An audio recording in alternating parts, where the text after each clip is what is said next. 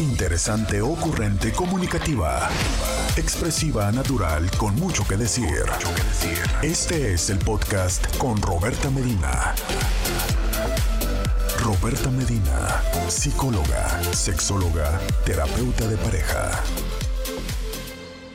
Soy psicóloga, sexóloga, terapeuta sexual, terapeuta de parejas, terapeuta de familia, de lunes a viernes, la INTI con la que platicas temas de la vida, del amor, del sexo y de lo que sucede a tu alrededor.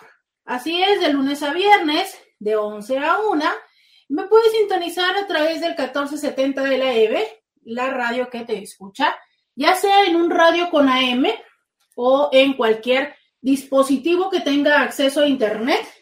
Simplemente accesas www.rcn1470.com.mx y en cualquier dispositivo es que me puedes escuchar.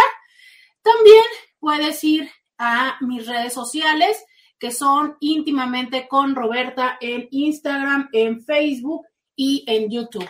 En esos tres lugares es que me puedes acompañar y más tarde algunos de los programas los puedes escuchar en Spotify. Ay, pues sí, aquí estamos, eh, aquí estoy esperando ya sus WhatsApps. Eh, miren, el día de ayer el tema estuvo pues polémico, ¿verdad? Estuvo polémico porque eh, el día de ayer platicábamos acerca de estas declaraciones que hizo su santidad, donde pues hablaba acerca de pues de estas decisiones que los seres humanos están tomando cada vez de manera más repetida y eh, cómo es que esto donde las personas están decidiendo no tener hijos, pues está afectando temas políticos, temas económicos y pues como una invitación, ¿verdad? Como una invitación a, a, a reproducirnos, pues este se le ocurrió decir que las personas que no tenemos hijos somos personas egoístas y que pues esto nos hace inhumanos, ¿no? ayer estuvimos platicando un poco acerca de estas declaraciones, pero no, no solamente estas declaraciones son las que han estado dando vuelta en las redes sociales en los últimos días en torno más o menos a ese tema. Resulta que ya sabes tú, ¿no? Eh, de alguna manera Netflix hoy por hoy es quien pone el tema eh, sobre la mesa con las producciones que lanza, ¿no? En Navidad, en esos días de Navidad, donde se sabe perfectamente que eh, las personas se quedan el 25 en pijamas, que ya habíamos hablado de esta tradición que cada vez tiene más eh, mercadotecnia, ¿no? De esto de, comprarse todas las pijamas iguales, ¿no? Entonces, eh, pues bueno, se sabe que este día vamos a estar viendo mucho la, tele y ellos propusieron ese día lanzar una película que también ha causado mucho polémica que se llama, que no mires para arriba, creo que es la traducción en español. Pero no fue esa la única producción que lanzaron en estos días y que ha generado polémica. Hay una película que se llama, ahora mismo les digo el nombre de la película, ayer les alcancé a decir a los intis en las redes sociales que la vieran porque hoy íbamos a hablar de ella. Eh, probablemente la viste en tu Netflix como La hija oscura o probablemente la viste como La niña perdida. Esta es una película que pues ha puesto también el tema de la maternidad en consideración. Y creo que es una película que resulta importante porque eh, pues pone en evidencia algo que créeme lo que lo he escuchado muchísimas veces en la consulta, muchas veces en la consulta, que yo creo que muchas madres podrían decirlo o quizá lo han dicho en el silencio de su habitación, eh, en la regadera, llorando probablemente en la esquina en un semáforo, ¿sabes? que lo han dicho, que lo han aceptado, es soy madre, amo a mis hijos, pero estoy cansada de ser mamá. Hoy quiero que platiquemos acerca de esto. Cuando la maternidad no es tu hit, no es tu motivo de felicidad, donde la maternidad te está costando trabajo, cuando tienes estos sentimientos encontrados en torno a la maternidad. Hoy los mensajes que lea serán especialmente poner atención en hacerlos anónimos, porque hoy quiero darle voz a todas esas mujeres que justo esto es lo que sienten. O sea, sí, sí me gusta ser madre, sí, sí amo a mis hijos, pero la neta es que me encantaría irme de vacaciones, desaparecer un tiempo, porque estoy cansada. Vamos a la pausa y volvemos. Roberta Medina, síguela en las redes sociales. Ya regresamos, 664-123-69 69 664 123 69 69. Ese es. Eh, ah, miren, me están mandando una foto de que también en Tuning nos están viendo. Sí, así es, en Tuning también pueden eh, seguir esta em, transmisión. Claro que sí. Eh, nos mandan las fotografías de buenos días. Muchísimas gracias. Oigan, eh, entonces, a ver, les cuento esta película. Ya definitivamente lo lamento, les voy a spoilear. No, no es spoilear. Pero sí les voy a decir, ¿no? algunas de las cosas que, híjole, que si no la han visto, pues no les va a encantar, ¿verdad? Que yo lo diga, pero bueno, ahora sí tengo que hacerles spoilers. Esta película está pues yo creo que está en esta fecha, no le veo como que fuera de tiempo atrás, ¿sabes? No, no la veo como que fuera de tiempo atrás. Y según Don Google, dice, es una profesora universitaria que se enfrenta a su inquietante pasado después de conocer a una mujer y su pequeña hija mientras se encuentra de vacaciones en Italia. Eh, se estrenó el 16 de diciembre del 2021 y la producción es de Israel. Bueno, básicamente esta es una mujer que eh, de nombre Olivia Colman, eh, la actriz, y ella básicamente se va de vacaciones un tiempo considerable a una isla en Italia, pues no sé si es como una isla o un mini pueblito. Y entonces se va de vacaciones ahí, renta una casita y cuando está en la playa, ¿no? Que básicamente pues lo que hay que hacer es estar en la playa, ve una chica que le llama mucho la atención. Llega una familia italiana, eh, una típica familia, mm, em, pues grande, numerosa, ¿no? Que se entiende que es una familia que tiene, pues ya sabes, ciertos negocios y ciertas características temerosas, por ponerlo de esta manera. Pero hay una mujer joven, muy atractiva, que por cierto es la misma actriz que hace el personaje de Anastasia en las 50 sombras, eh, que ya se le nota un poco como la madurez, ¿no? Ya, ya, eh, un poco en sus facciones, muy atractiva la chica. Y em, ella, esta, esta señora, nuestra maestra, la empieza a observar. Y entonces usualmente está toda la familia también ahí tomando el sol y hay un personaje que se nota que es como la madrota de la familia, ¿no? La matriarca de la familia, es la hermana de esta chica embarazada y eh, esta chica que tiene una niña. Pero entonces eh, se empieza a notar que esta chica, a este personaje que ahora les digo que se llama ella Nina, eh, pues, ¿cómo decirlo? No se desvive por su hija. ¿no? Entonces la hija consistentemente está jalando la mamá aquí, mamá, mamá, mamá, mamá, ¿no? Y la otra chava está así como un poco medio renuente, medio, de repente le entra el quita de su hermana embarazada y yo voy con ella, yo voy acá. Y pues de repente nada más te dejan ver como que a esta maestra le llama mucho la atención la chava. Eh, y conforme va avanzando la trama en la película, la maestra empieza a recordar su época de cuando sus hijas, porque tiene dos hijas, tienen más o menos esa edad. Y entonces te dejan ver esas escenas donde pues ella al principio estaba muy feliz con su pareja, pero luego al tener a las hijas, ella está intentando como que estudiar o preparar sus clases y las niñas están constantemente con mamá, mamá, mamá, mamá, mamá, ¿no? Y ella como está un poco enfadada. Eh, en otro momento donde esta chica Nina eh, se ve que tiene una interacción erótica y ella recuerda cómo eran sus momentos de madre donde pues ya no podían tener erotismo, donde el esposo empieza a tener problemas de erección, donde ella pues ni siquiera puede tener un momento de autoerotismo porque las niñas están siempre con mamá, mamá, mamá, mamá, mamá, ¿no? Eh, donde se descuida ya un momento y la niña se corta y cosas así. Entonces, eh, básicamente lo que estás viendo es a una chica que en ese momento, ¿no? en ese momento está en la playa y ella pues está un poco, eh, pues más bien entre, entre el dos aguas porque eventualmente tiene una interacción con alguien que no es su esposo, ¿no? Y como que está más hacia otros eh, temas de la vida que el estar 100% sobre la niña.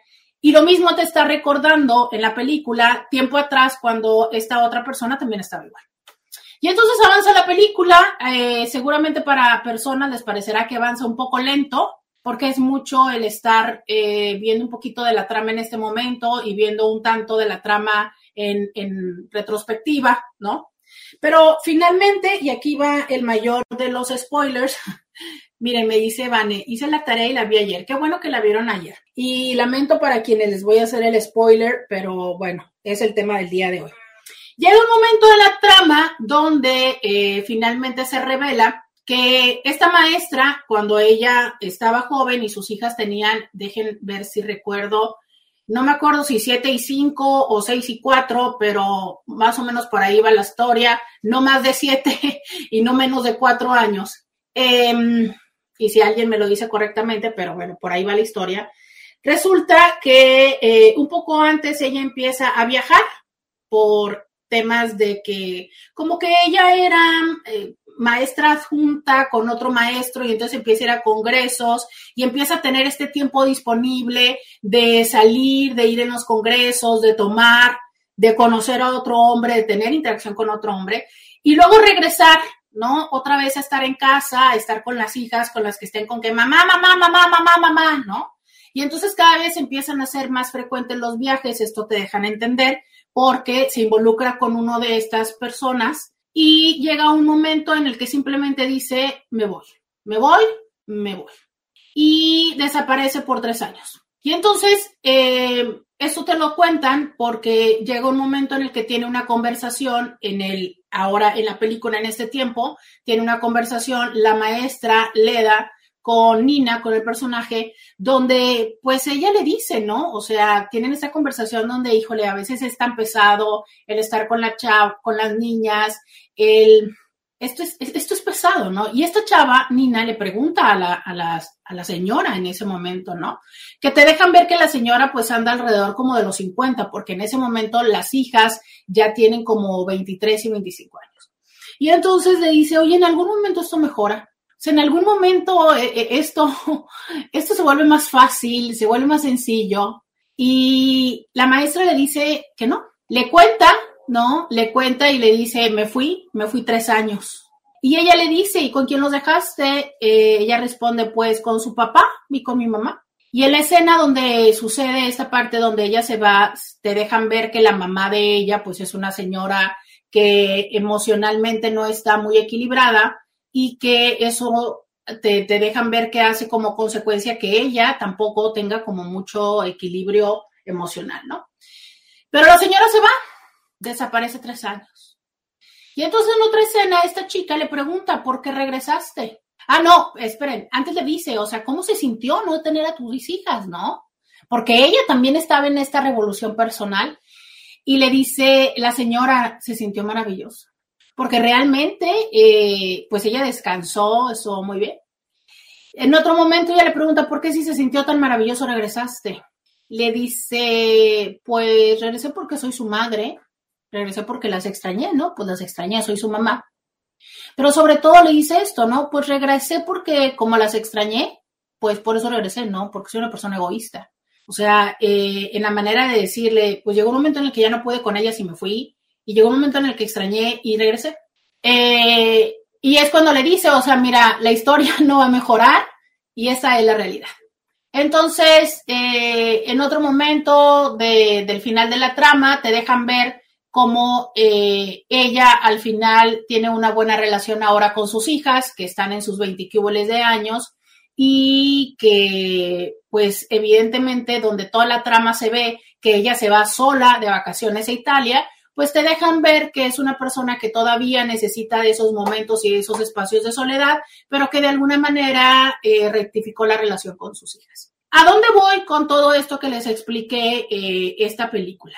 A una realidad que existe, que es sí.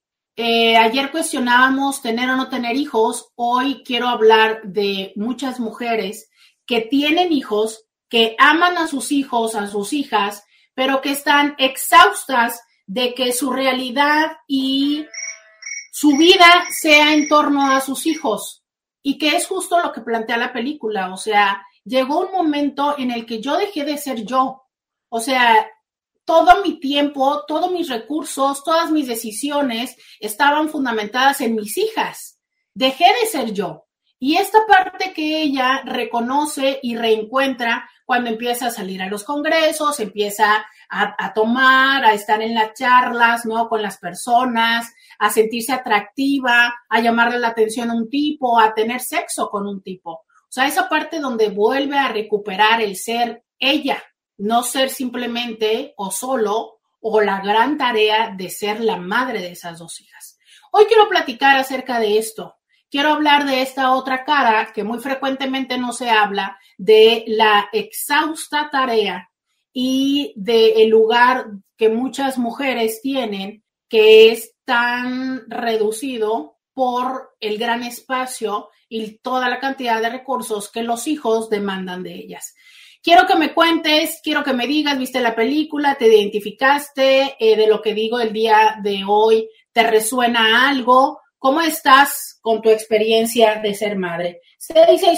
664-123-6969 es el WhatsApp. Escríbeme, vamos a la pausa y volvemos. Podcast de Roberta Medina. Ya regresamos.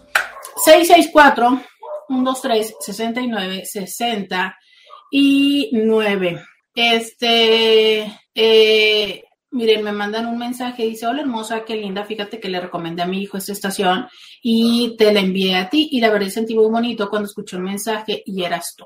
Te deseo muy bonito día, a mi hijo le digo que es mi estrella y a ti te digo que eres la estrella de todos los sitios. Ay, mi vida, muchas gracias. Muchas gracias. Y bueno, el día de hoy yo hablando de este tema, ¿no? Que, que, qué pena, qué pena, qué pena que sea la bienvenida de tu hijo. Pero eh, fíjense que este tema me parece una buena reflexión por lo siguiente. Yo ayer les decía, ¿no? A ver, los hombres, por las formas y estructuras sociales, los hombres todavía no viven el proceso de decisión de eh, cómo lo vivimos las mujeres, de una manera en la que el proceso de maternidad sí te lleva a tener que decidir hacer una, hacer una elección entre el desarrollo profesional, incluso entre el desarrollo personal, ¿no? Porque pareciera que resulta egoísta que como madre prefieras irte una hora al gimnasio que estar una hora con tus hijos, que prefieras irte a estar, a hacerte las uñas, ¿no? Que las uñas es mínimo una hora, que el pedicure es mínimo otra hora, que el, tinte retoque de cabello son dos horas, ¿no? Y es como que no se supondría que tendrías que querer estar ese tiempo con tu hijo o con tu hija, que si este, trabajas, que entonces si sales muy tarde, pues también, ¿no? O sea, es, consistentemente está esta, esta crítica y esta expectativa de tendrías que estar más con tu hijo o con tu hija, lo que te deja poco y a veces casi nulo espacio para eh, el desarrollo personal o para el cuidado personal. Porque, por ejemplo, hablemos una vez más de recursos. ¿Cuánto cuestan las uñas? ¿Cuánto cuesta el pedicure? ¿Cuánto cuesta el tinte de cabello? ¿Cuánto cuesta la inscripción al gimnasio? ¿Cuánto cuesta eh, cada, eh, cambio de guardarropa. Es más, ¿por qué no cambiamos de guardarropa? Neta que no cambiamos de guardarropa. O sea, usamos las prendas eh, varias veces. Pero ¿cuánto cuesta cada vez que vas y te compras, no sé, una chamarra, unas botas porque ya es invierno? Entonces, fíjate que ni siquiera te estoy hablando de cosas extravagantes, ni bolsas de marca, ni joyas de diamantes. No, no, no. Te estoy hablando de cosas, eh, sí, me atrevo casi a decir servicios básicos, ¿no? Claro, pero entonces resulta que todo este presupuesto que te, del que te he hablado en este momento, la gran mayoría de las madres dicen no. No, porque prefiero comprarle mucha ropita a mis hijos, porque prefiero pagar este el servicio de, de o de estimulación temprana, porque prefiero llevarlo con terapeuta de lenguaje, porque prefiero pagar la colegiatura de un lugar eh, privado, ¿sabes? Entonces, todos estos gastos, todos estos recursos de dinero y de tiempo que las mujeres necesitan, se quedan de lado para dárselo a los hijos. No así con los hombres. Y yo sé que los hombres me van a decir, ay Roberta, pero yo no gasto tanto, no nos todo eso. A ver, corazón, si lo necesitas. Que no lo hagas es otra cosa. Pero que a los hombres también se les ve muy bien, que se cuiden en la barba, que se la recorten, que ojalá usaran perfumito, ¿verdad? Que también tengan ciertos cuidados eh, físicos, estéticos. Oiga, sí, sí se ve muy bien. Pero ok, me va a decir, bueno, pero yo no necesito tanto ropa como las mujeres. Ok, pero ¿cuánto gastas en cheve? ¿Cuánto gastas en cada vez que te vas eh, de, copas con los compas? ¿Cuánto gastas en las carnes asadas que te avientas? A ver, hasta en el table cuando vas, ¿no? Entonces, es lo mismo, ¿sabes? Porque son esas horas que estás eh, en el juego, cualquiera que sea el juego que tú hagas, que son mínimo tres horas a la semana, las horas que pasas en el gym, que son horas y que son plática que perfectamente podría invertirse en los hijos pero que en los hombres hay mucha más forma de justificar. No es que yo estoy muy estresado, por eso tengo que ir al gimnasio, ¿no? No es que yo, o sea, lo único que me relaja, yo soy quien paga las cuentas y todo, y yo necesito verme con los muchachos y tomarme la copa, o porque es martes de póker o lo que sea, ¿no? Entonces, a ellos usualmente sí se les conceden esos momentos. ¿Cuáles momentos se les conceden, por ejemplo, a las mujeres? Dime, o sea, así, porque es parte de lo que yo negocio en la consulta. Ok, tú quieres ir al soccer todos los domingos y aventarte un juego, va. ¿En qué día, el lunes, martes, miércoles o jueves, vas a llegar del trabajo temprano ¿no? Temprano significa a las 5 o a las 6, y te vas a hacer cargo de los morros para que tu mujer pueda irse con las con sus amigas a tomar un café, ¿no? Este, y entonces ella tenga estas dos horas para lo que quiera. Es más, para meterse a bañar con toda la paz y la calma del mundo e irse a tomar un café hasta con su mamá, caray. Pero saber que ese día no se tiene que preocupar por dormir a las crías, por darles de cenar, por nada. Lo vas a hacer tú, ¿sabes? O sea, donde hay ese espacio y donde ella tenga la oportunidad. Ah, pero ¿qué sucede? No, no, porque entonces se va a ir con sus amigas que son solteras, que están divorciadas, que son unas tutas. Bueno, entonces que se vaya al gimnasio. No, porque ahí también conoce gente ¿sabes? Y el punto es, o sea, ¿dónde están esas dos, tres horas que igual que tu hombre, una mujer necesita, ¿sabes? Para poder eh, descansar. Ayer me decía alguien en consulta que tienen un acuerdo donde de lunes a viernes ella se dedica todo el tiempo a los hijos. Dice, yo soy mamá de lunes a viernes, pero sábado y domingo es papá para todo. Papá les hace desayuno, papá los atiende, papá les cocina, papá todo. Y bueno, a ellos les funciona ese acuerdo, ¿no? A mí también yo cuestionaría el día de descanso de papá. Creo que también puede ser excesivo de que pues papá trabaje de lunes a viernes, sábado y domingo se encargue de los hijos y él no tenga descanso, pero no sé, ¿verdad? Cada pareja hace su acuerdo. Lo que me parece relevante es, está muy claro la división. Y ella me lo comentaba porque eh, hubo un momento en el que él pues se sentía mal y que dijo, ella está bien, yo me encargo este fin de semana, ¿no? Ahí muere, yo, yo me encargo este fin de semana, tú descansa. Entonces, ese tipo de acuerdos donde seguimos preservando el espacio personal, pero de ambos. O sea, eh, me dice, por ejemplo, alguien acá, hasta enfermarse parece que no está permitido para las mamás. Híjole, esto me lo acaban de decir en, este, en estos días en los que yo he estado enferma de, de, ya saben, del bicho.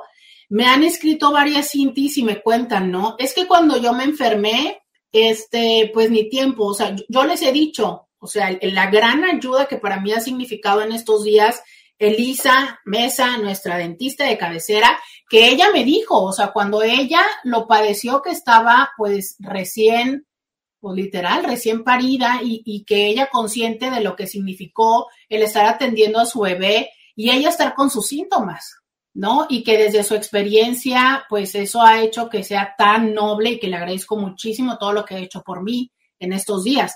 Pero fíjate, esta parte de eh, es difícil ser mamá y enfermarte. Complicado en su caso porque estaba recién, recién parida y porque Sabemos que esta enfermedad del bicho es una enfermedad que te aísla, pero complicado si tienes cualquier otro padecimiento, desde lo que es la influenza estacional que te da, o desde lo que es que ellos se enfermen. O sea, esto me lo han platicado mucho en consulta también. Ay, es que va un niño a la escuela, o sea, se enferma un niño y sus padres, en vez de aislarlo, lo mandan a las clases a veces porque no quieren o no pueden cuidarlo y a veces porque pues todavía no se dan cuenta. El niño va, enferma a los niños de las clases y me lo han dicho eh, personas que conozco. Ya se enfermó mi hijo y al rato me enfermo yo. O se enferma uno de los hijos, enferma el otro hijo y luego al rato enferma la mamá. Entonces, eh, ¿y qué hace la mamá? La mamá tiene que seguir, tiene que lavar, tiene que planchar, tiene que cocinarle a los hijos y si trabaja, y si es ella la responsable económicamente de la familia, pues mi hijita también tiene que ir a trabajar, ¿no? Entonces, eh, entendamos esta parte donde nos guste o no, las mujeres siguen teniendo más responsabilidad en torno al cuidado de los hijos. Y es una cosa que les ha venido bien socialmente justificarlo desde el instinto maternal. ¿sabes? Porque te voy a decir, eso del instinto maternal, yo creo que un poco es un, invento social, ¿no? Como para decir, las mujeres tendrían que tener el instinto maternal. O sea, eh, el instinto, yo lo pondría parental, ¿no? Tendría que surgir a hombres y a mujeres. O sea, no es un tema que tenga necesariamente que ver con estrógeno, más bien tiene que ver con oxitocina y, ambos producen oxitocina, ¿no? Entonces es, em, si hay una parte de renuncia, si hay una parte de dificultad y de estrechez de recursos. Estoy recibiendo sus mensajes y con gusto voy a leerlos. Todas las opiniones son bienvenidas.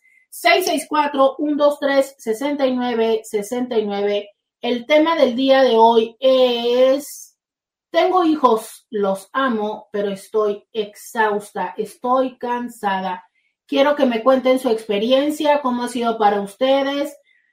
¿Han tenido esas ganas de salir corriendo, de desaparecer al menos unos días, unos meses? Y claro, después regresar. O quizá no.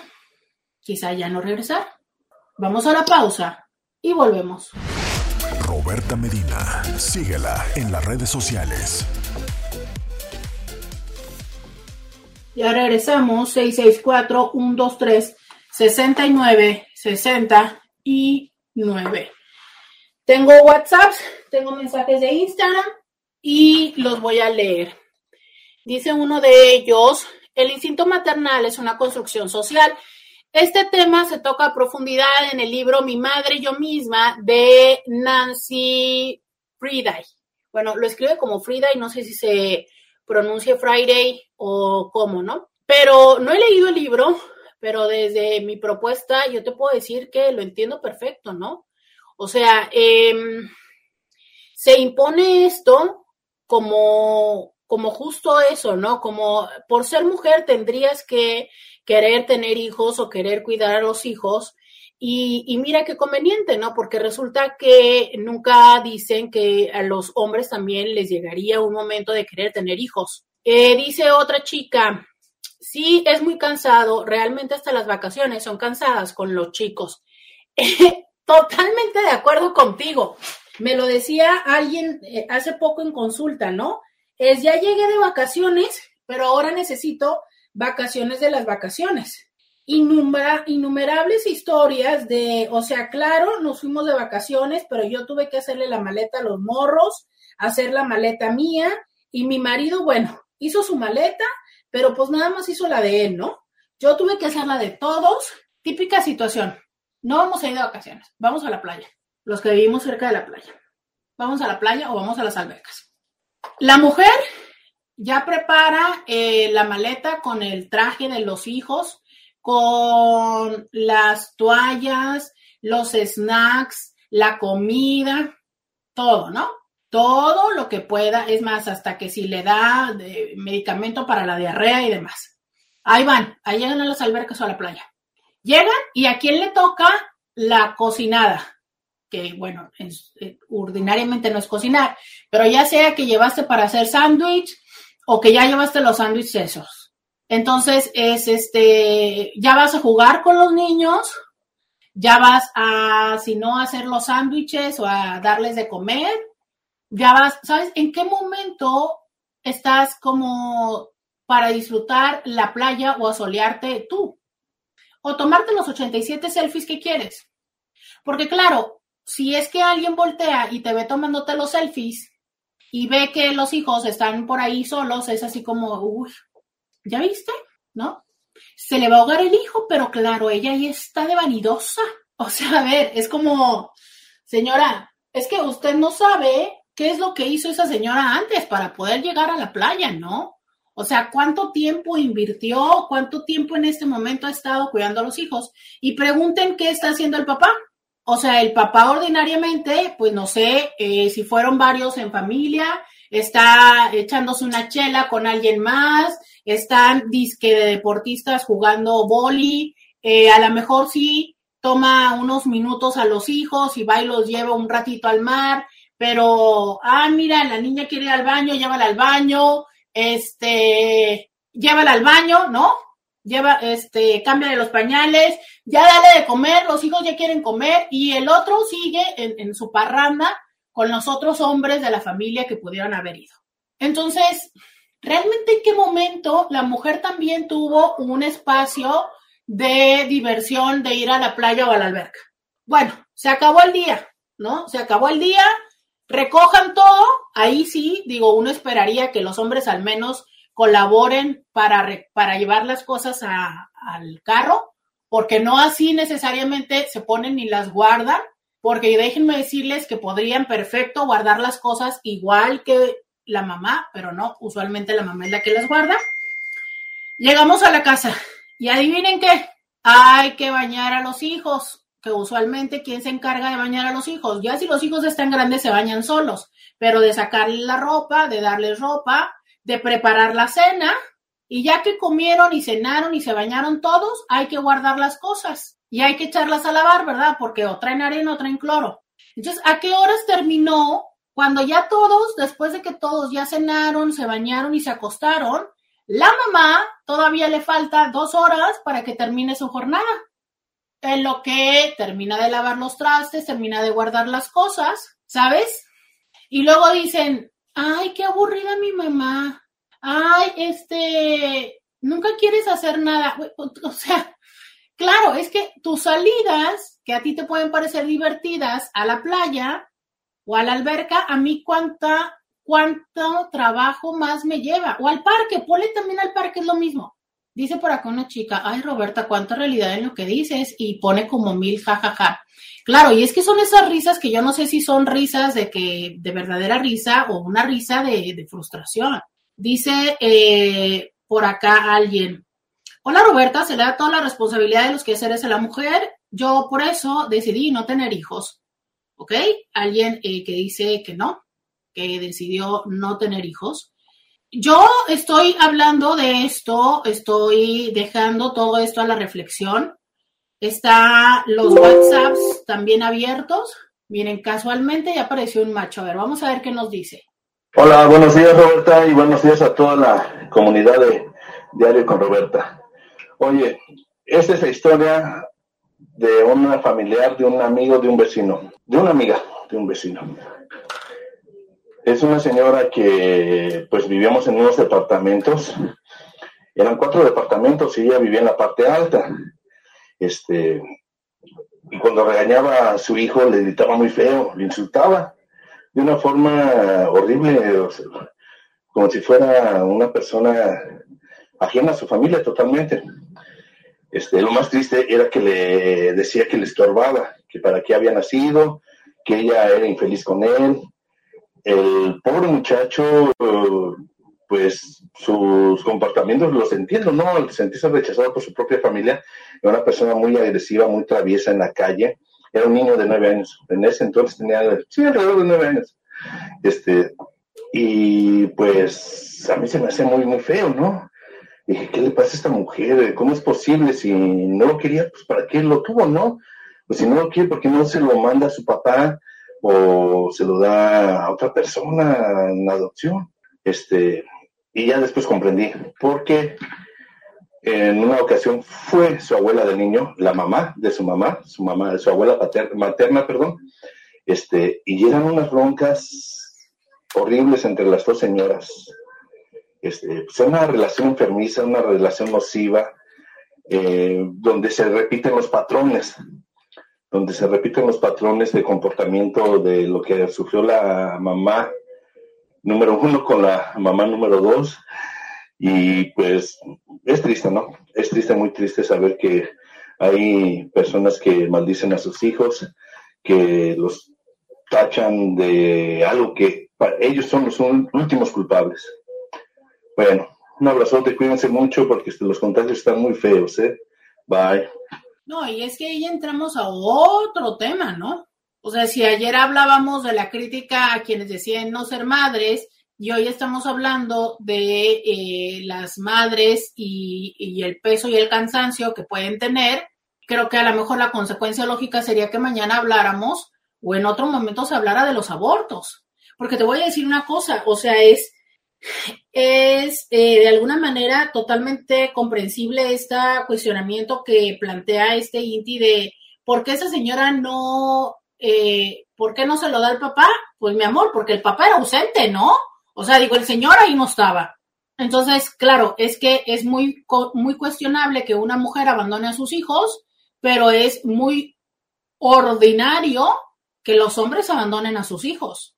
Entonces, primer punto, esa respuesta lamentablemente, y lo digo lamentablemente, se responde sola, porque no tendría que ser así. Número dos, los seres humanos damos lo que tenemos, damos lo que conocemos. Entonces, si esa señora lo que conocía era eh, precisamente eso, ¿no? El maltrato. Si esa señora, su propia madre, no le enseñó, eh, no le dio amor, no le dio aceptación, ¿de, de dónde esa señora aprende a corregir y hablar con sus hijos? Pues de ningún lado. ¿Sabes? No, no hay manera. La, señora no puede hacerlo, no sabe cómo dialogar con sus hijos, sabe darle a sus hijos lo mismo que le dieron a ella. Y ahí vuelvo a la parte del tema de ayer, es cuando tendríamos que tomar conciencia y decir, a ver, ¿se acuerdan cuando yo ya les preguntaba qué tan pacientes son? Si tú no eres una persona paciente, si tú no eres una persona tolerante, pues no te reproduzcas, porque vas a necesitar paciencia y tolerancia para atender a esos hijos. Y la paciencia y la tolerancia no siempre se dan con la gestación. A veces sí, o sea, muchísimas personas que me dicen, no, yo cambié absolutamente, yo con mis hijos, o sea, con los demás no, pero con mis hijos sí, y, lo aplaudo porque yo a veces digo, bueno, la madre naturaleza en muchos aspectos es sabia, pero no es por añadidura, o sea, no creas que te embarazaste y ya, ¿no? Junto con, va creciendo la panza y va creciendo la tolerancia, la sabiduría, este, el dejar tus proyectos de lado y todo. No, la neta no. Y de hecho, sabemos que hay una parte que todo esto nos lo da la propia química. Sabemos que, por ejemplo, la depresión postparto mucho tiene que ver con que no se secretaron los niveles suficientes de, de oxitocina, ¿no? Y no se dio este proceso de apego y de vinculación con la cría, y que entonces resulta complicado, porque hablemos de esto, hablemos de cómo fisiológicamente se necesita y, e impacta cómo es este proceso de mm, parto y gestación para las mujeres. Porque créanmelo, que el proceso de gestar en sí es un proceso muy complicado y por supuesto puede ser incluso hasta traumático. De hecho, la misma naturaleza tiene sus truquitos para que no sea traumático. Vamos a ir a la pausa. Sigo recibiendo tus WhatsApps. Ya volvemos. Podcast de Roberta Medina. Bienvenidos a la segunda hora de Diario con Roberta. Te saluda Roberta Medina. Soy psicóloga, sexóloga, terapeuta sexual, terapeuta de parejas terapeuta de familia, de lunes a viernes, la INTI, con la que platicas temas de la vida, del amor y del sexo. Y ya vieron, me agito de todo, INTI, me agito de todo. Estamos aquí el día de hoy platicando de, amo a mis hijos, pero estoy cansada, estoy exhausta, estoy agotada. Eh, escribe alguien en YouTube, el instinto maternal tiene que ver con la empatía y los hombres en su mayoría carecen de ella. ¿Sí? Hay una parte que tiene que ver con empatía, pero también está esta parte que les dije antes de irme a la pausa, que regresando les explicaba, que tiene que ver con precisamente la oxitocina. La oxitocina es conocida como la hormona del apego y sabemos que se secreta en momentos como después del orgasmo, eh, en el proceso de amamantar y después del parto. ¿Por qué? Porque eh, imagínate, imagínate el proceso como tal físico. Tú tienes un hoyito, ¿verdad? Y un canalito que llamamos introito vaginal y vagina. Que, por cierto, y dicho sea de paso, la sociedad aplaude y valora que esté estrecho, ¿no? O sea, lo que la sociedad, fíjense nada más esto, lo que la sociedad te pide es que ese canalito, pero sobre todo esa entrada, esté estrecha. ¿Para qué? Para que los hombres sientan más, ¿no? Gracias, una vez más, tema de machismo. Entonces, bueno, ese canalito tiene que estar estrecho. Pero resulta que llega un momento en el que durante la gestación, ahí va, ahí va, ahí va, y yo nada más te cuento que imagínate que todas tus entrañas, todas tus entrañas, tu intestino, tu estómago, toditico, tiene que emigrar para dar espacio a los hijos. Yo te invito a que googles y busques una imagen de los órganos durante el embarazo. Es toda una modificación. ¿Por qué crees que las mujeres siempre están teniendo agruras y eructando? Porque tienen el estómago, mi amor, casi abajo de la garganta. ¿no? Y aplastado y demás. Bueno, entonces imagínate todos estos procesos que no pueden dormir, que las agruras, que les duele, que les incomoda, que se, que los hijos se les mueven, ¿no? Ayer veía un TikTok que decía yo a las nueve de la noche y estaba ella desmaquillando, se acostumbra, así como ya me voy a dormir, y decía, y mi bebé a las nueve y media, ¿no? Brinque, brinque, brinque, y sí es cierto. Entonces imagínate tener una persona que tiene voluntad propia internamente. Pero vamos al momento de parto. Regresemos al canalito chiquito que tienes que tener. Resulta que esta, esta cría ya se acomodó y va a salir por ahí. Entonces, primero el canal, o sea, entre la cadera, los huesos y todo, se van abriendo, acomodándose para que pase por ahí. Luego imagínate que tiene que pasar la cabeza. Si tú la has visto, la cabeza de un bebé, ajá. Tiene que acomodar los hombritos para sacar un hombrito y luego sacar el otro. O sea, imagina esto. y pasa por ahí. Entonces imagina el dolor. Aparte, pújele, ¿no? Y es más, ok, usted no tuvo parto natural. Vamos con las cesáreas. Lamento no tener el número presente en este momento, pero es un número muy grande de todas las capas que abren. O sea, abren todas tus capas, piel, toitico, ¿no? Muscular y demás. Abren el útero para sacar al bebé. Y cierre usted todas estas capas. Ciérrelas. Y aparte, ¿no? O sea, imagínate si porque a ustedes, personas, les pasa algo y les dan puntos y que les dicen, no muevan la mano, no muevan el brazo, no muevan el pie, denle tiempo a que se peguen esas capas. Imagínate cuando son múltiples capas, pero ¿qué crees? La mujer, gracias, me dice Judith, siete capas, gracias por decírmelo. Imagínate, siete capas, siete capas que, que, que, le pusieron puntos. ¿Y qué crees? No tienes un mes para estar ahí acostada. ¿Por qué? Porque hay que atender a la cría.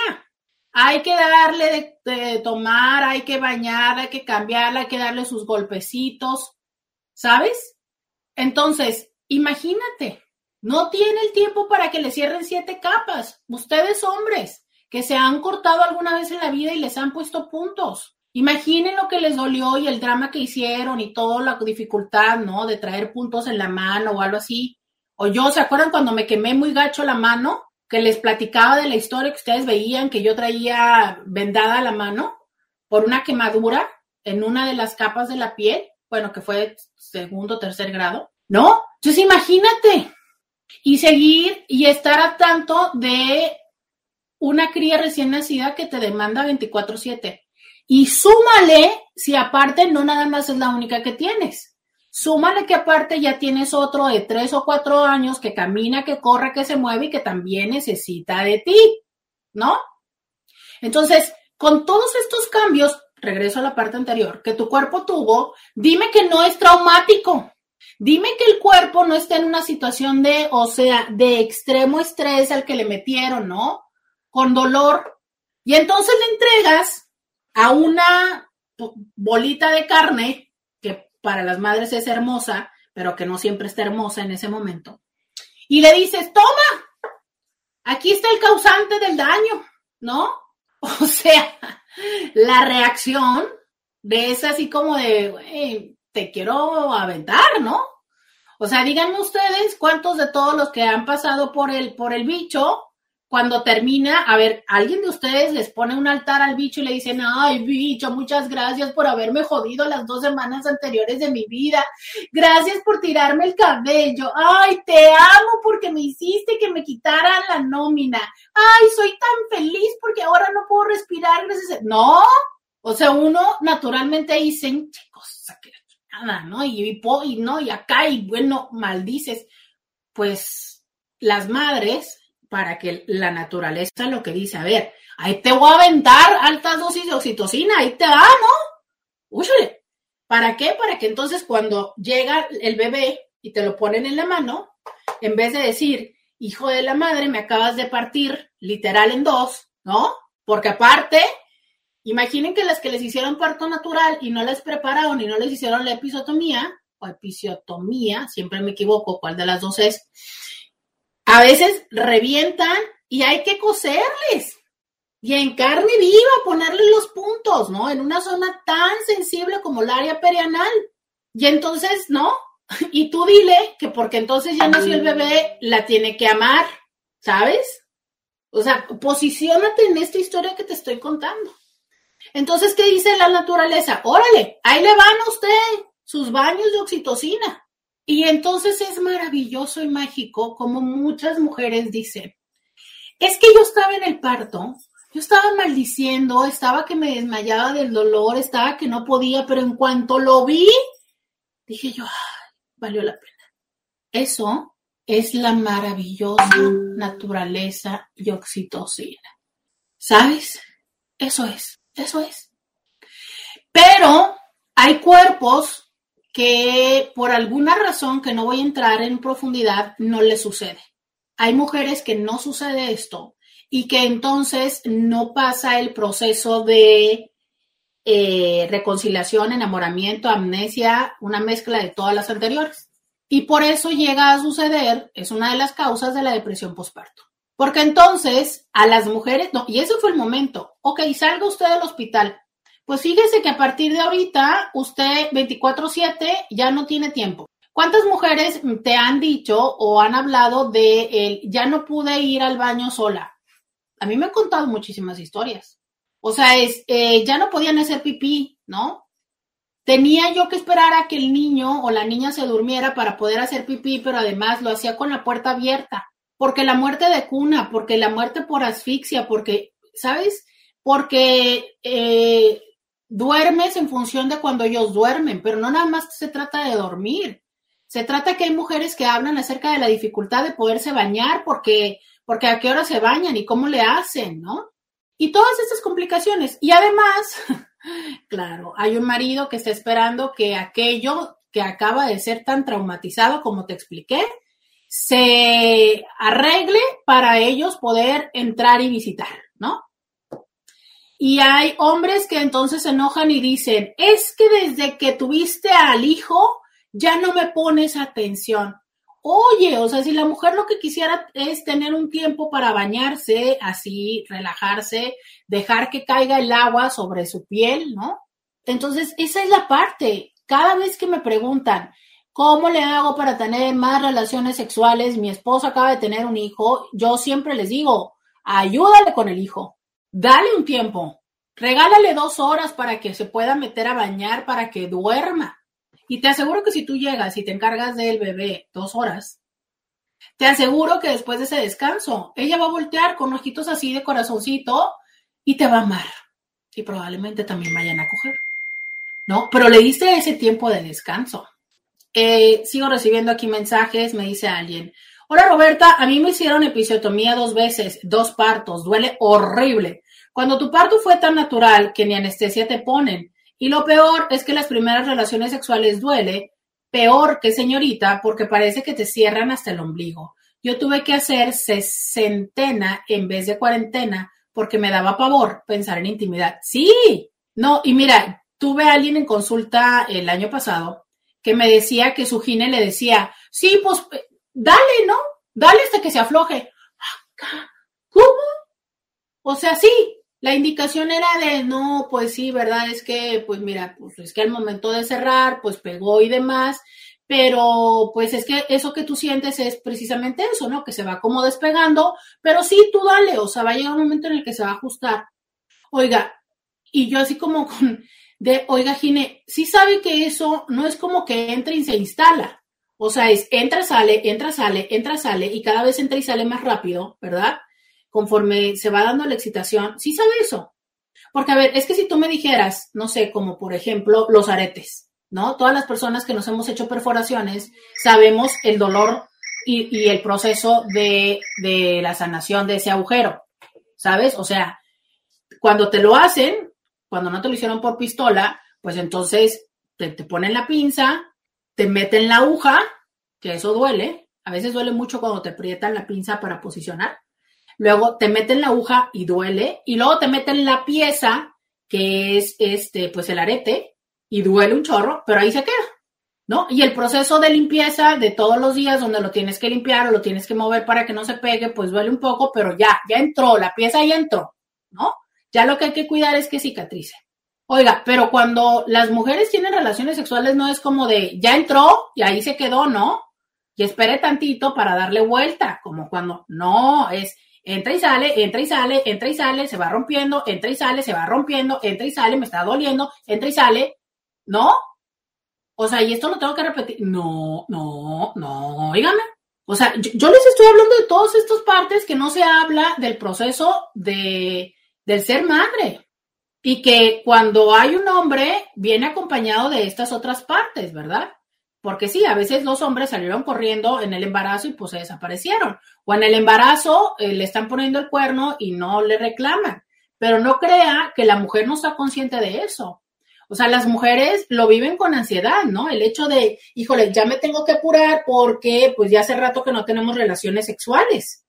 Y es un proceso doloroso, o sea, yo se los he hablado muchísimo. Cuando hay dolor, no hay placer. Vamos a la pausa y volvemos. Roberta Medina, síguela en las redes sociales. Ya regresamos, 664-123-69. 69. Ese es el WhatsApp donde los leo y donde recibo sus comentarios. Cuéntenme qué opinan del tema que estamos platicando el día de hoy. Tengo mensajes también en Instagram que con gusto voy a compartir. Dice una chica, dice, es tragicómico viéndolo en retrospectiva, pero fatal. Y lo dice de estos eh, formas en las que les estoy contando esa otra realidad que usualmente no vemos. Alguien dice, no tengo hijos, pero al ver la película me dio un estrés, desesperación, ansiedad, ver la realidad de ser madre. Generalmente las películas o muestran el lado lindo o como dicen, romantizan la maternidad. Exacto, claro, pero también es como una manera de mm, consolarnos, ¿no? O sea, es, ya estás ahí, ya ve el lado positivo. A ver, es que, pero Intis, como mm, ¿cómo decir? Entiendo la parte de encuentra el lado positivo, entiendo la parte de mm, valora las circunstancias de la vida, sí, sí lo entiendo, por supuesto, ¿no? Justo ayer lo hablaba con alguien en consulta y le decía, a ver, o sea, estás viendo nada más lo negativo de tu esposo, ve esto y esto y esto y esto y esto y esto y esto. Entonces, yo no estoy hablando ni estoy minimizando ni negando toda la otra parte. De lo que estoy hablando es de lo que ordinariamente se minimiza. ¿sabes? Porque donde una mamá, donde una mamá diga esto, ah, qué mala madre, qué egoísta. O sea, donde una mujer que es madre diga, estoy cansada, quiero un descanso, quiero desaparecerme. Y se los digo porque precisamente hace no mucho alguien me lo dijo en consulta, una chava, una adolescente, con mucha tristeza al decirme, es que mi mamá ha dicho que quisiera desaparecerse. Y yo hablaba con ella y le decía, mi amor, es que todas las mamás lo dicen porque están cansadas y le explicaba toda esa parte. ¿Por qué? Porque también cuando lo hemos escuchado como hijos, nos sentimos mal. Nos sentimos que somos insuficientes, nos sentimos que somos malos hijos, nos sentimos que hacemos infelices a nuestras madres y lo vivimos con tristeza. Pero también para eso es este programa, para que entendamos que el que nuestra madre esté hasta la madre no significa que no nos ame, no significa que se arrepienta o que no quiera que nosotros existamos. Significa que está cansada. Significa que socialmente no hay un proceso donde eh, apoyemos o donde, no sé, somos muy demandantes, ¿no? Entonces es esa otra parte de entender, sí, hay cansancio, hay frustración. Y luego este, esto que también hace, hace poco hablaba con alguien en consulta, ¿no? Con una mamá. Este proceso donde después de toda esta renuncia obligada que tienen que tener, los hijos crecen, llegan a la adolescencia y les decimos a los papás, ahí te ves. Y no nada más les decimos, ahí te ves, sino les decimos, yo voy a ser mejor que tú. Yo no te pedí venir. ¿No? Y todas las cosas que como adolescentes le decimos a nuestros papás. Y entonces, ahora trágate eso. Trágate que tienes siete o diez años que has dejado de lado tu vida, tus prioridades y tus recursos para que ahora este ser te diga eso. Y aparte entiéndelo, ¿no? ¿Por qué? Porque resulta que es parte de su desarrollo personal. O sea, resulta que es parte de... Es muy curioso, fíjate, porque si hiciste una buena tarea como madre, eso es lo que tiene que pasar. Porque si tú hiciste una, si tú no hiciste una buena tarea como madre, si fuiste muy controladora, si fuiste muy, si fuiste violenta, si fuiste eh, cualquier otra forma de opresión, pues entonces sí, tu hijo nunca te va a cuestionar, entonces sí, tu hijo nunca, nunca se te va a revelar, pero adivina qué, tu hijo va a ser eh, una persona que alguien más va a llegar a controlar y que va a ser una persona sumisa. Entonces, bueno, sí, nunca te va a decir y no, no, no, no, se te va a poner al tú por tú, pero pues este, se le va a poner de tapete a cualquiera. Entonces, ah, caray, no. Ahora resulta que si hago bien las cosas, lo que sigue es chutarme un tiempo de rebeldía de ellos. Un tiempo donde ellos ya no me quieren ver, donde ellos ya no quieren pasar tiempo conmigo, donde ellos ya no quieren ver la televisión conmigo, donde ya les da vergüenza que les dé un beso eh, en la escuela. Ah, pero eso sí, mamá, llévame, mamá, cómprame, mamá, hazme, mamá, resuélveme los problemas, ¿no? Entonces veamos esa otra parte donde nosotros nos la pasamos y yo como psicóloga y yo como terapeuta y en este programa diciéndoles a las madres y a los padres es que entiendan, miren el proceso de la adolescencia, es eso. Sí, claro, lo entienden. Pero claro que hay una parte del corazoncito que se apachurra y dice, pero tengo 10 años de mi vida viviendo para ellos, ¿no? tengo 15 años de mi vida viviendo para ellos, porque se te prolonga, o sea, si tuviste uno, pues son 13, ¿no? 14, 15, pero si tuviste dos o tres, entonces de repente tienes 20 años, ya que, que terminas con la adolescencia de todos. Y a lo mejor el del primero, pues estabas ocupado con la infancia todavía del segundo y del tercero, pero cuando ya sale el último, volteas y dices tú, ay carajo, ¿no?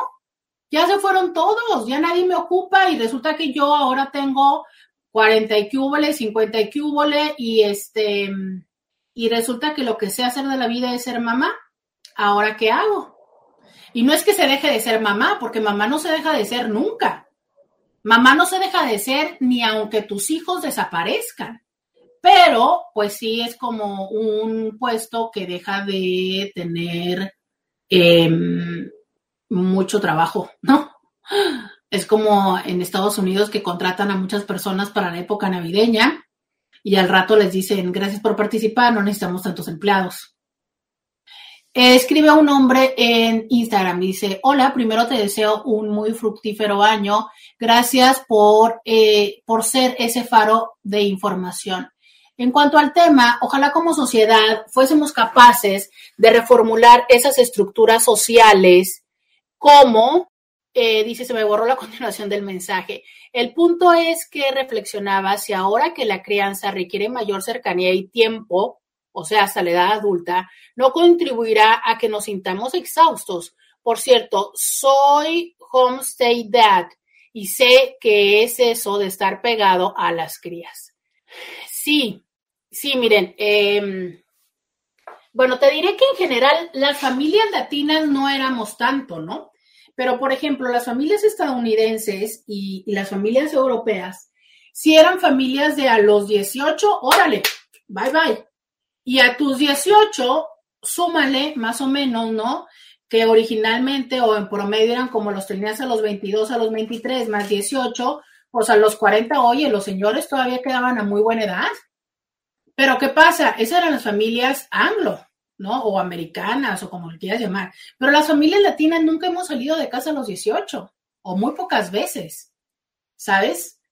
Es muy frecuente que eh, esperarse a terminar la carrera, luego esperarse a terminar la maestría, luego vinieron los millennials de, y, venimos todos los que no, una carrera no, dos carreras, luego la carrera y la maestría y demás. Y sí, fíjate, hasta eh, e, es tanto que hasta hay términos que hoy por hoy se utilizan para este fenómeno que son el término de la adultecencia.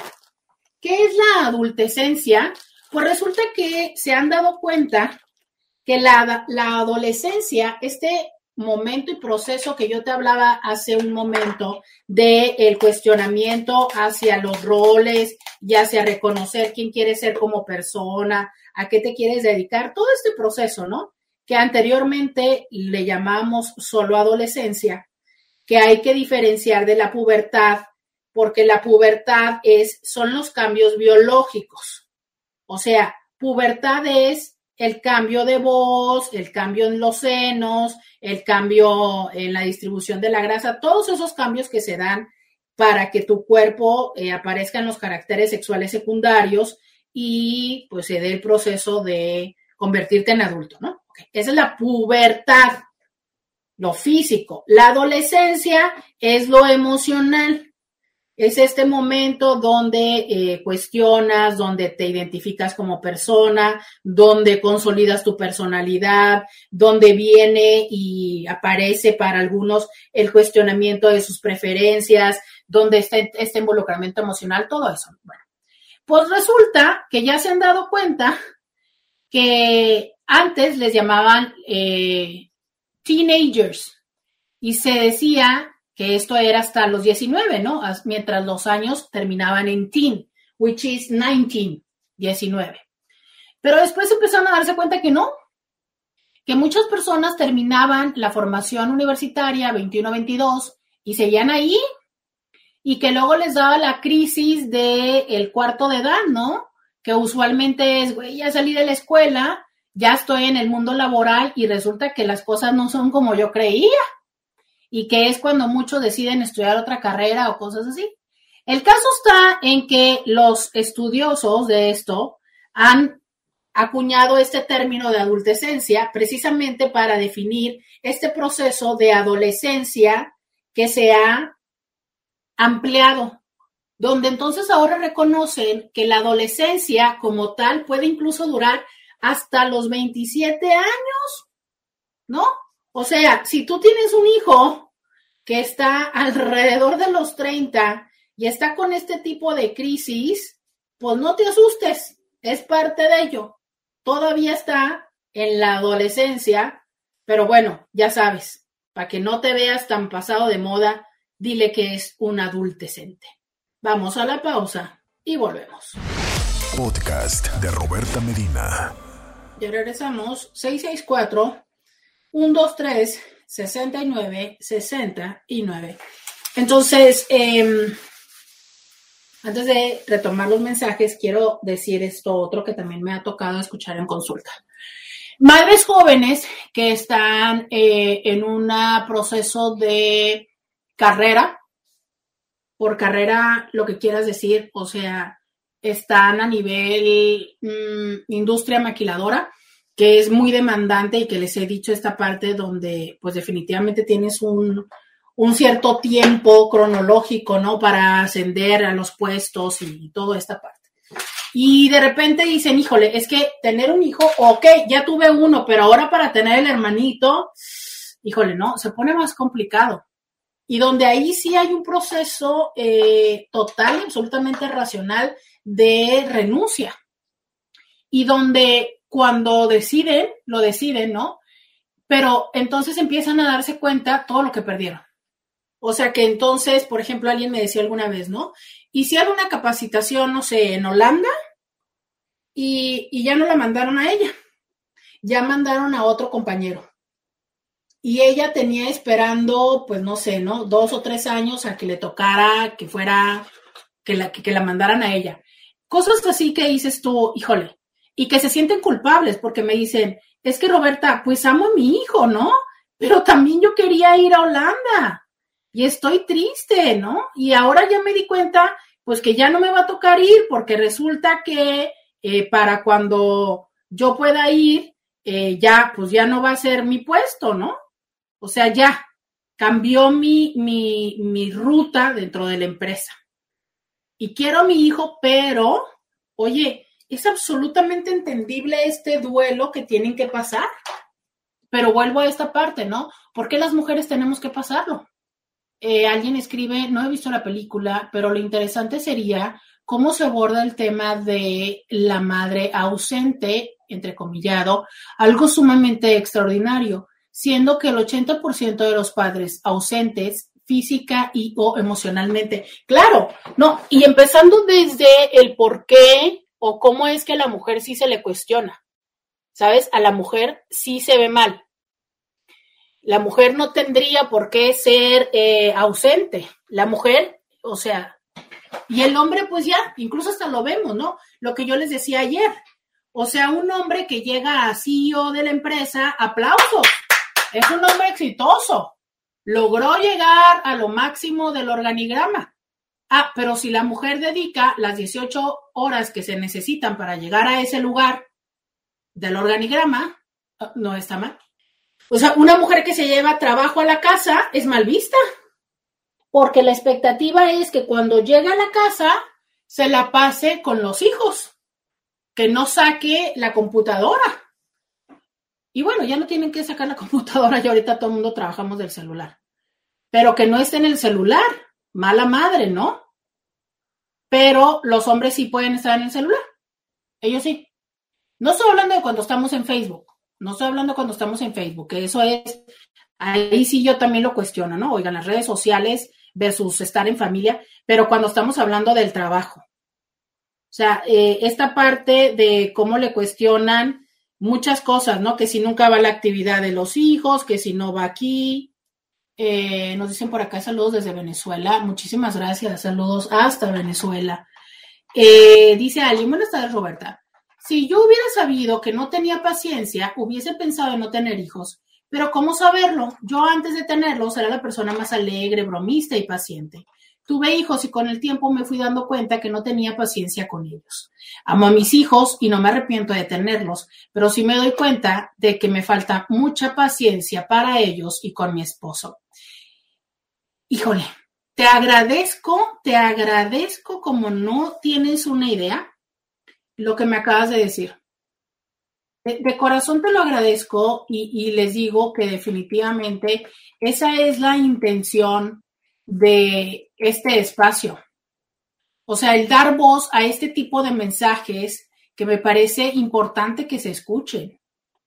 ¿Sabes? Esto donde ella dice, yo cómo saber que no era paciente, porque yo antes de tener hijos era muy paciente, pero fíjate, dice, era alegre, bromista y paciente. Tuve hijos y con el tiempo me fui dando cuenta que no tenía paciencia con ellos. Que gracias por la oportunidad también a mí para rectificar, Inti, que no quiero decir tu nombre, que a lo mejor es cierto, que no es un tema de paciencia, que la paciencia a lo mejor sí se tiene, pero que la paciencia también se pierde cuando aparece la frustración, cuando aparece el cansancio, ¿sabes? O sea, claro que eso pasa. Claro que cuando estoy tan agotada, claro que cuando tengo la frustración, pues por supuesto me vuelvo impaciente, me vuelvo intolerante, me vuelvo irritable. Pero es parte de la misma situación y la misma condición. O sea, a veces llegan conmigo a consulta y me dicen, es que ando de un genio de la... ¿Para qué les digo, no? Y mi pregunta siempre es, ¿qué está pasando? Y entonces aparece el tema que les tiene frustrados. Claro, o sea, a veces estás tan frustrado o tan frustrada de lo que le llamamos tu propia vida, pero que tiene que ver con que puede ser desde, es que mi esposo no me ayuda con los hijos, es que mi hijo o mi hija, ¿no? Este no agarra la onda, es que, por ejemplo, no hemos hablado, pero, pero mencionémoslo de cuando los hijos o las hijas eh, son esta palabra que luego me cuesta un poco de, me hace un poco de disonancia, pero que lo diré, son especiales. ¿Tienen ustedes una idea la gran tarea que significa tener un hijo con necesidades especiales? Cualquiera, visibles o no visibles, ¿sabes? porque me refiero no solamente a cuando tienen una condición física que dependen eh, absolutamente, que necesitan incluso vivir eh, al paso de mucho tiempo con pañales y todo esto, ¿no? Una parálisis cerebral o, una condición donde viven eh, en silla de ruedas o que no pueden caminar o que tienen autismo o que tienen síndrome de Down. O sea, esas mujeres todavía se les permite y se les critica muchísimo más el que se quejen, porque les decimos niños especiales y les llamamos ángeles, ¿sabes? Y entonces tienes tú una idea de que si yo en este momento te estoy hablando de los hijos que somos, entre comillas, funcionales, o sea, los hijos que caminamos, que pensamos y que tomamos decisiones. Y que muchísimas veces tomamos muy malas decisiones, como seguir con el tóxico o involucrarnos en adicciones y otras cosas. Pero ¿qué pasa con estas mujeres que sí o sí van a tener que dedicar toda su vida al cuidado de alguien más? Y que entonces no concebimos que se cansen, no concebimos que se frustren. Y que donde las escucháramos decir, amo a mi hijo, pero me arrepiento de no haberlo abortado o cualquier cosa, simplemente me voy a quedar en el pero. Uy, qué mala madre. Donde como sociedad, ¿no? ¿Cuánto hacemos? Porque si tú tienes una hermana, si tú tienes un sobrino o una sobrina así, neta y buen plan. ¿Cuándo fue la última vez que te ofreciste a cuidarle? No un fin de semana, un día, para que tu hermana pudiera hacer nada. Porque ojalá dijéramos que se fuera, no sé, a un spa a darse un masaje. Ojalá, ¿verdad? No, hijo mío, ya con que pudiera dormir sola. Sin la tranquilidad, sin la intranquilidad de tener que estar dándole de comer y de cenar, ¿no? Pero ¿cuándo, cuando nos hemos ofrecido para eso? No, no. Dice por acá, soy madre soltera, tengo tres hijos, pero me está costando porque estoy haciendo doble papel. Exacto. ¿Cuántas veces está haciendo un doble papel? Mira, lo escribe un hombre ahorita dice, son ángeles mandados por Dios. Toda esa persona que tenga un hijo así es una gran bendición, Roberta. Vean, o sea, socialmente hemos dicho que son una bendición. Yo no estoy cuestionando. Entiendo que eh, los hijos, fíjense, y lo hemos llevado al extremo de incluso ridiculizarlo y les decimos bendis, ¿saben? O sea, ya es como, ah, las bendiciones. ¿Por qué? Porque les hemos impuesto a las personas que vean a estos hijos o a los hijos como bendiciones. Y entonces está muy mal que reniegues de la bendición. ¿Cómo diablos se te ocurre renegar de una bendición? Qué mal agradecido, qué mal agradecida eres. Ah, las mujeres no pueden renegar de la bendición. Pero los hombres pueden ir dejando bendiciones regadas. Ah, eso sí está bien que no se hagan cargo de las bendiciones. Nomás la mujer no se tiene que quejar.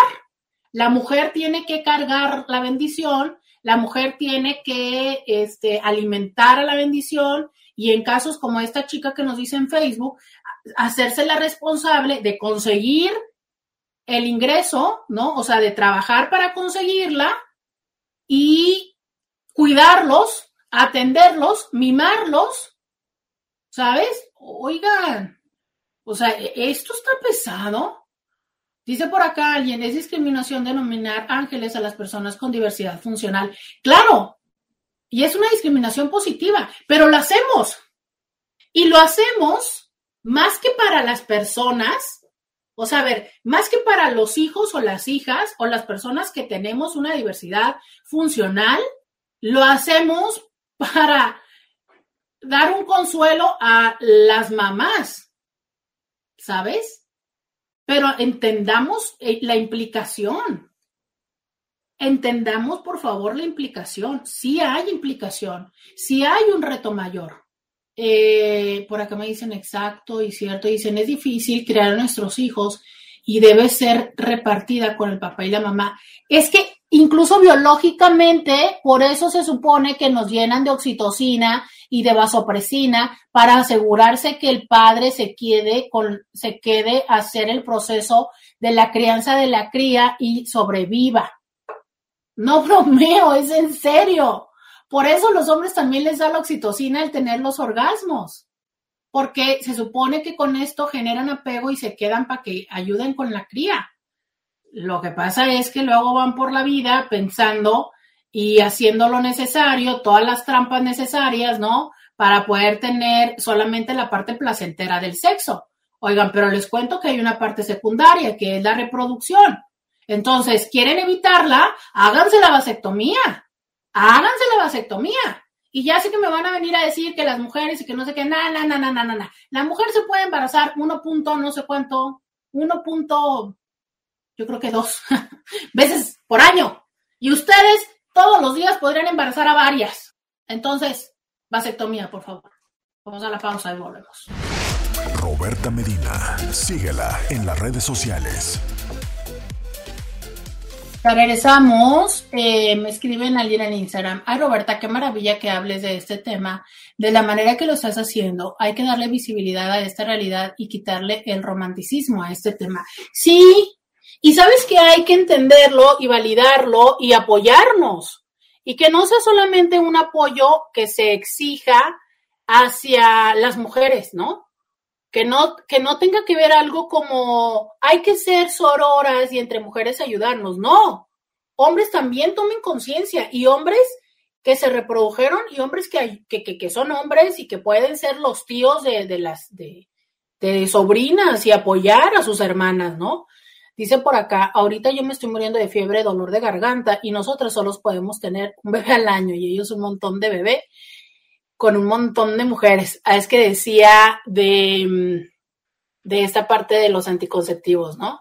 Este dice, eh, sí, ¿no? De que por eso los hombres háganse por favor la vasectomía. Y esto donde dice ella, me siento muy mal, pero claro, pues no hay oportunidad de sentirse más mal porque, pues, este, tiene hijos que cuidar, ¿no? Ay, caray, me manda la foto de su perrita. Dice, está la mía feliz durmiendo a la vida porque les estoy enseñando cómo Lola le da pánico el viento y cómo está literal refundida detrás de mí porque pues parece que estamos teniendo eh, vientos de Santana y cómo mientras esta está refundida atrás de mí, la otra, este, Lía, está disfrutando del sol. Dice, oye Roberto, ¿y por qué películas que se burlan de la gente con características especiales en vez de prohibirlas? Porque lamentablemente hay gente que se ríe.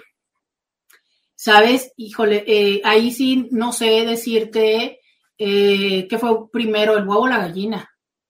O sea, ¿por qué? Deja tú, no nada más hay películas, hay memes que se burlan. Y, pero ¿por qué se hacen? Pues porque hay personas que lo consideran gracioso y entonces no sé quién de los dos empieza o cuál de los dos tiene mayor grado de estupidez, ¿no? Pero es así. O sea, mientras siga habiendo personas que se ríen, acabo de descubrir una cuenta en Instagram que se llama, no sé, eh, como algo de Epic Fails y son videos de caídas de personas.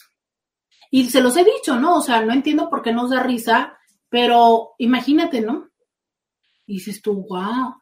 Entonces, mientras nos estemos riendo de las personas con características especiales, miren, el típico caso del que podemos hablar que todo mexicano conoce es el caso de este personaje.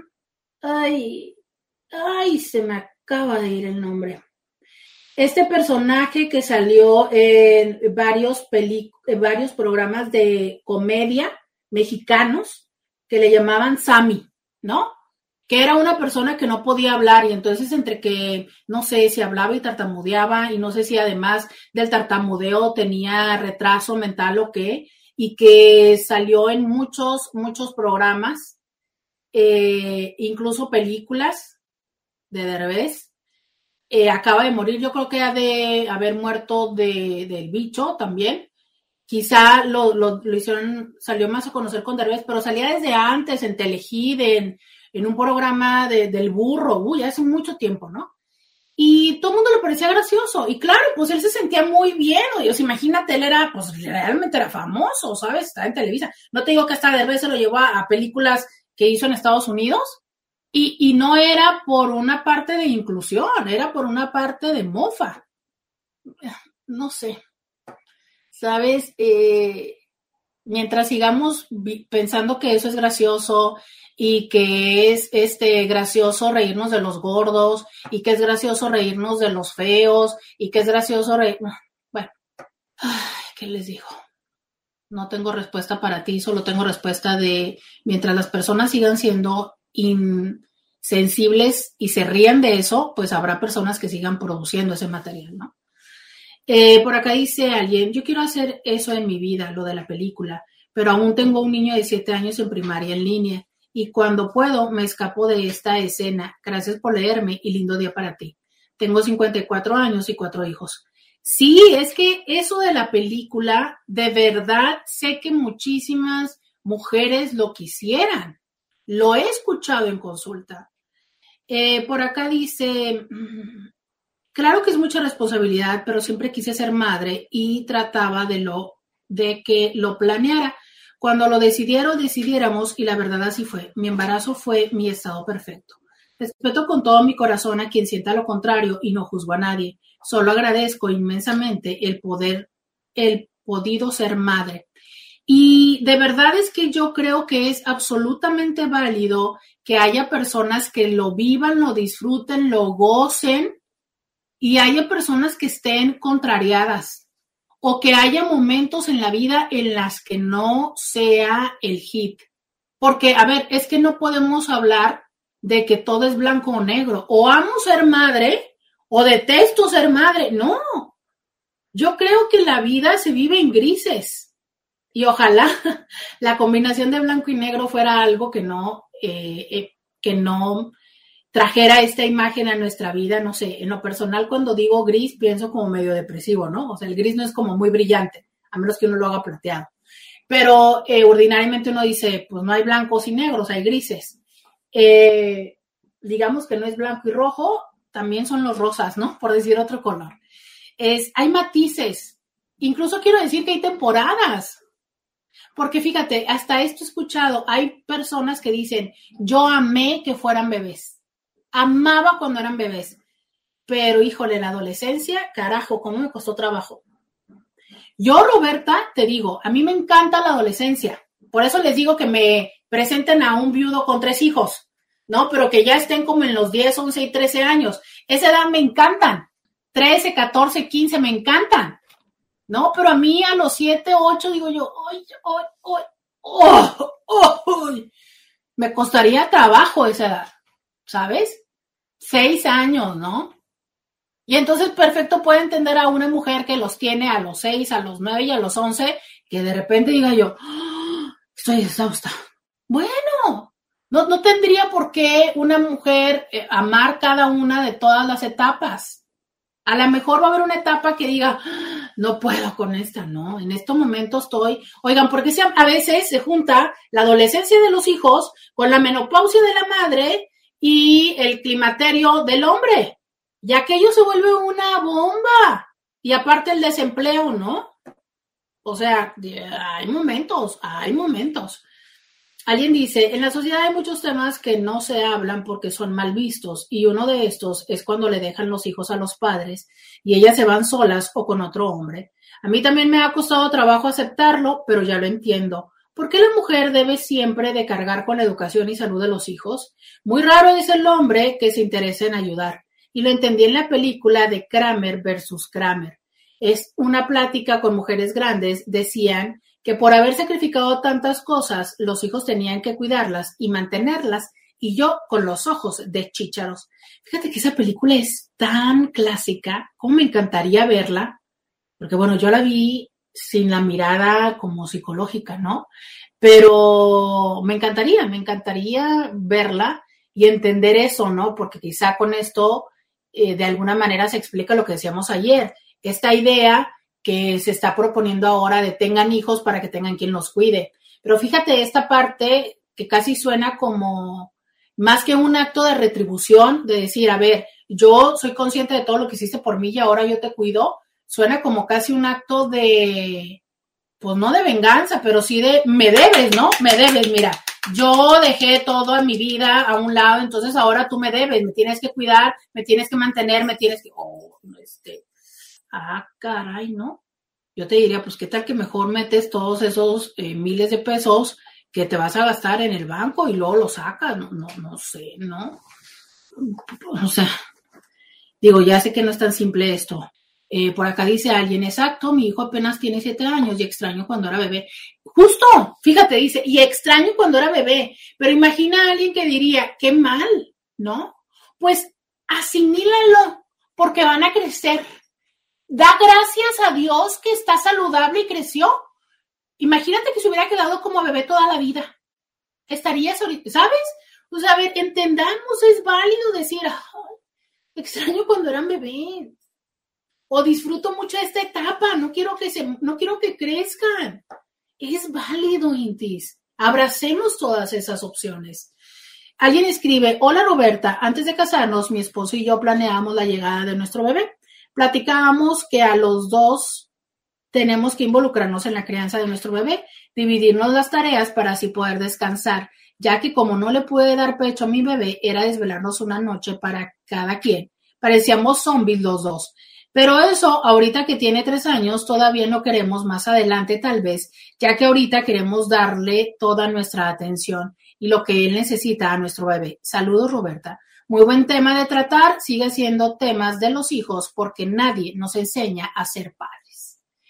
Y este, dice alguien, para mí cuando eran bebé fue lo más difícil, ahora de adolescentes todo es más fácil. Y hay, hay personas que dicen que conforme van creciendo los hijos, los problemas también van creciendo. Finalmente, cerremos en radio, porque me tengo que despedir con esto que es, para cada quien la experiencia de la maternidad es distinta. Dejemos de estarles imponiendo, obligando a las mujeres a que sean felices, a que no se quejen. Demos la oportunidad de entender que es una labor muy cansada, que es una labor que requiere de sacrificios y que es una labor de la cual perfectamente tienen el derecho de a veces estar cansadas y a veces también tener un descanso. Y que nosotros podemos perfectamente ayudarles a eso. Y en una de estas pasas un maravilloso tiempo con tus sobrinos o incluso con tus hijos, que a veces ni siquiera llegas a conocer. Seamos comprensivos y entendamos que ser madre, sí, es una bendición, pero que también puede tenerlas exhaustas. Dice, la maternidad viene encargada de mucha culpa. Ay, ay, ay, ay, ay, ay, ay, ay, se me fue, se me fue. Dice alguien en Instagram, la maternidad viene cargada de mucha culpa por las presiones externas en la idea de la sociedad sobre la maternidad. Sí, claro. O sea, de, estas imposiciones y de donde no sientas tú así, uh, eres, eres egoísta y eres mala mujer. Y ahora con el Papa, dice, exacto, porque de bebés los puedes controlar y son tuyos al 100%, de grandes ya no. Por desgracia vengo de una madre controladora y la odio y me estoy convirtiendo en lo que ella, claro, nena, porque eso es lo que sabes. Sí, y esta parte donde cuando crecen, que muchas personas dicen, ¿no? Cuando crecen, permítame porque necesito tomar agua. Cuando crecen y que dicen, es que cuando crecen, crecen los problemas. Claro, porque justo cuando es bebé, el problema es dónde anda, ¿no? O sea, ya se movió, eh, tiene fiebre, hay que darle de comer, pero como dices, lo metes en un corralito, no sé cuánto miden los corralitos, uno por uno, dos por dos, y ahí está. Y el tema es cuidar que no se ahogue y todo esto, ¿no? Oye, pero cuando el adolescente sale y cuando tiene malas compañías, y cuando ya probó la marihuana porque todos sus amigos o sus amigas lo probaron, o cuando empiezan a tener relaciones sexuales y no usan condón, o cuando se embarazó y súmale, o sea, es la tarea de madre es una tarea de forever and ever. There's no way, o sea, no es una tarea, ¿no? Como una universidad o un trabajo que después de 10 años te dan la jubilación. No, no, porque mi mamiringa tiene una mujer con seis maestrías, un doctorado, un postdoctorado, y sigue siendo mamá. Y el otro día la señora estaba enferma en su casa y la hija con el bicho y era año nuevo y la hija así, es que no vamos a hacer las lentejas de mi papá. Y la señora enferma, no me da orgullo, pero sí un poco, se levantó y le hizo las lentejas a la hija y vino y se las dejó en la cochera, ¿no? Para al menos a la distancia comer lentejas en año nuevo, porque era la primera vez que no estaba mi papá. Entonces, y bueno, me da mucho sentimiento decirlo, pero bueno, es así, ¿no? Entonces, no se acaba el trabajo de ser madre. No se acaba, Indis. Entonces entendamos que tienen perfectamente el derecho de sentirse cansadas y que tienen el derecho de decir, güey, quiero una semana sin hijos. Y es cierto, ¿sabes? Dice, tan bella la mamiringa. Sí, tan bella, ¿no? Sí, porque ella está en su casa y yo en la mía, y ahora sí ya teníamos diagnóstico, ella también se estaba sintiendo muy mal porque les digo que anda muy mal de su esófago. Y yo de, ay, es que, bueno, Elisa ya nos había ayudado trayéndonos comida congelada, que le dije yo, oye, este, pues como que algo medio festivo, ¿no? Pero la verdad es que al final nos sentíamos tan mal las dos que no nos comíamos la comida congelada, pero le dije eso, le digo, oye, pues nada, ¿no? Ni de rituales, ni nada, nada. Y me acuerdo que eran como las cinco o seis y le dije yo, oye, no, no hicimos las lentejas, porque mi papiringo siempre comemos lentejas. Y las hizo. Entonces, no sé, Intis, es como, y es una tontería a lo mejor para muchos de ustedes, pero es esa parte donde como madre sigues haciendo cosas para tus hijos y sigues teniendo esta responsabilidad y sigues queriendo que estén bien y sigues todo esto en ti. ¿no? Me mandan muchos corazoncitos acá a Angélica en Facebook. Y este último WhatsApp que dice, excelente tema, doctora. Ojalá mañana pueda continuar. Saludos y gracias por su tiempo. Pues díganme eh, mañana como qué se les ocurre para darle continuidad a este tema. Quería platicar de esa película, que por cierto, la que me lo comentó eh, de esa película y de las declaraciones del Papa también fue Paulina Villar. Eh, pero miren, alguien acá me está diciendo que quiere que vea una serie. ¿Dónde está el comentario? Una serie que se llama Anne con E, que es histórica y romántica. Eh, recomiéndenme, que porque dice que quiere, dice, uh, dice, en vacaciones la volví a ver y pienso que trae cosas interesantes sobre las mujeres en sus diferentes etapas de esa época. Personalmente alcanzo a ver cómo las mujeres estamos avanzando en la igualdad y en las leyes para protegernos. Me gustaría que la vieras, aunque sea tres capítulos, y si no te interesa, pues ni modo. Eh, bueno, yo les mando a ver cosas y ustedes las ven, entonces, bueno, cuando ustedes me digan, yo lo intento, ¿eh? De verdad lo intento y hay cosas que sí las he visto completas y otras que nada más lo he intentado. Eh, ¿Cuál película? Dice, yo sigo cuidando a mi hijo Armando ahora con su pie fracturado. Sí, cierto, señora, que resulta que el jefe guapo se fracturó el pie, el tobillo, doble fractura de tobillo. Y este, y hoy, hoy en la mañana lo supe, ¿no? Y entonces le digo, qué sé cómo le digo que cómo, cómo subió. Dice que su papá lo ayudó. No se lo dije, pero yo dije, yo sí, cierto, ¿no? O sea, pues imagínense con fractura, pues lo tuvieron que cargar, ¿no? Entonces dije yo, wow, ¿no? Lo primero que pensé es, oye, que él sí tiene su papá, pero esa parte de, pues, como los papás a esa edad no importa, porque mi jefe anda en el cuarto piso, ¿no? Yo creo. ¿Se anda en el cuarto piso? O en el tercero arriba, pero no importa, pues en este momento su mamá y su papá salen al rescate, entonces les digo, pues no se acaba esa chamba, no se acaba, no se acaba. Eh, ¿Cómo se llama la película de la que hablé? La hija oscura, pero también aparece la portada como la niña perdida, no sé. La hija oscura está en Netflix, la hija oscura. Eh, pues de las que acaba de salir, ya no tengo más que decirles, no tengo más que decirles. Ah, bueno, sí, ya les dije eso, que me mandaron a ver esa serie, entonces trataré de verla. Si hay algo que ustedes también quieran que vea, que crean que tiene buen tema para que pongamos aquí en Diario con Roberta, perfecto, se aceptan sugerencias siempre. Dice, ah, sí, yo sí la vi. Sí, fue de esa, de la que estuve hablando. Bueno, chiquitirrines, me voy. Muchísimas gracias. Me despido del 1470 de la M. Hasta mañana.